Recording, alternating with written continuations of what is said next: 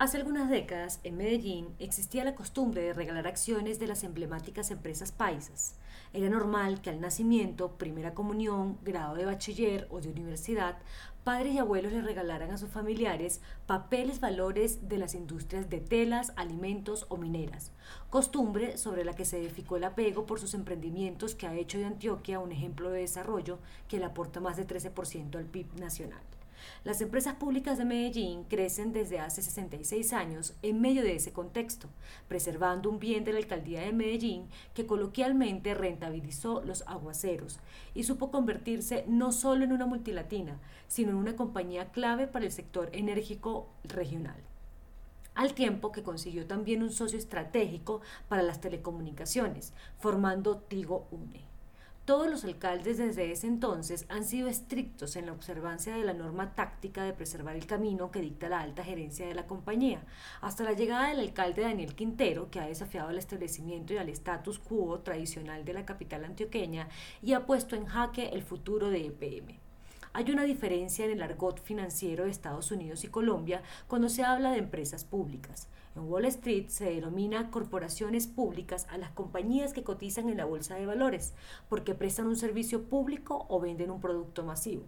mientras que acá se llaman públicas a las que tienen participación estatal. Ecopetrol e ISA, solo para citar dos ejemplos, son empresas públicas que cotizan en la Bolsa de Valores de Colombia y tienen ADR, acciones en el mercado secundario estadounidense que les obliga a ser muy estrictas en sus decisiones, informaciones relevantes y empoderamiento de sus gobiernos corporativos. Cualquier asomo de intervención de los gobiernos locales o nacionales en estas empresas repercute en la cotización de las acciones y en la calificación de su riesgo crediticio. No sucede esto con EPM, pues es una empresa de gobierno corporativo puramente local a la merced del alcalde de turno que financia sus obras de transformación con las transferencias que le hace EPM a la administración, que a su vez preside la junta directiva y toma decisiones. Una práctica que está proscrita para los gobiernos de la OTE.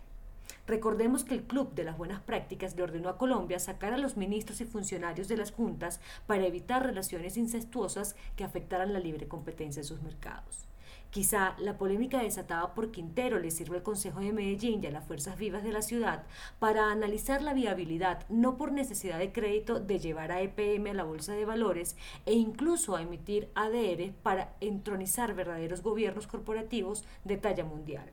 no como los de ahora que los nombra el alcalde de turno.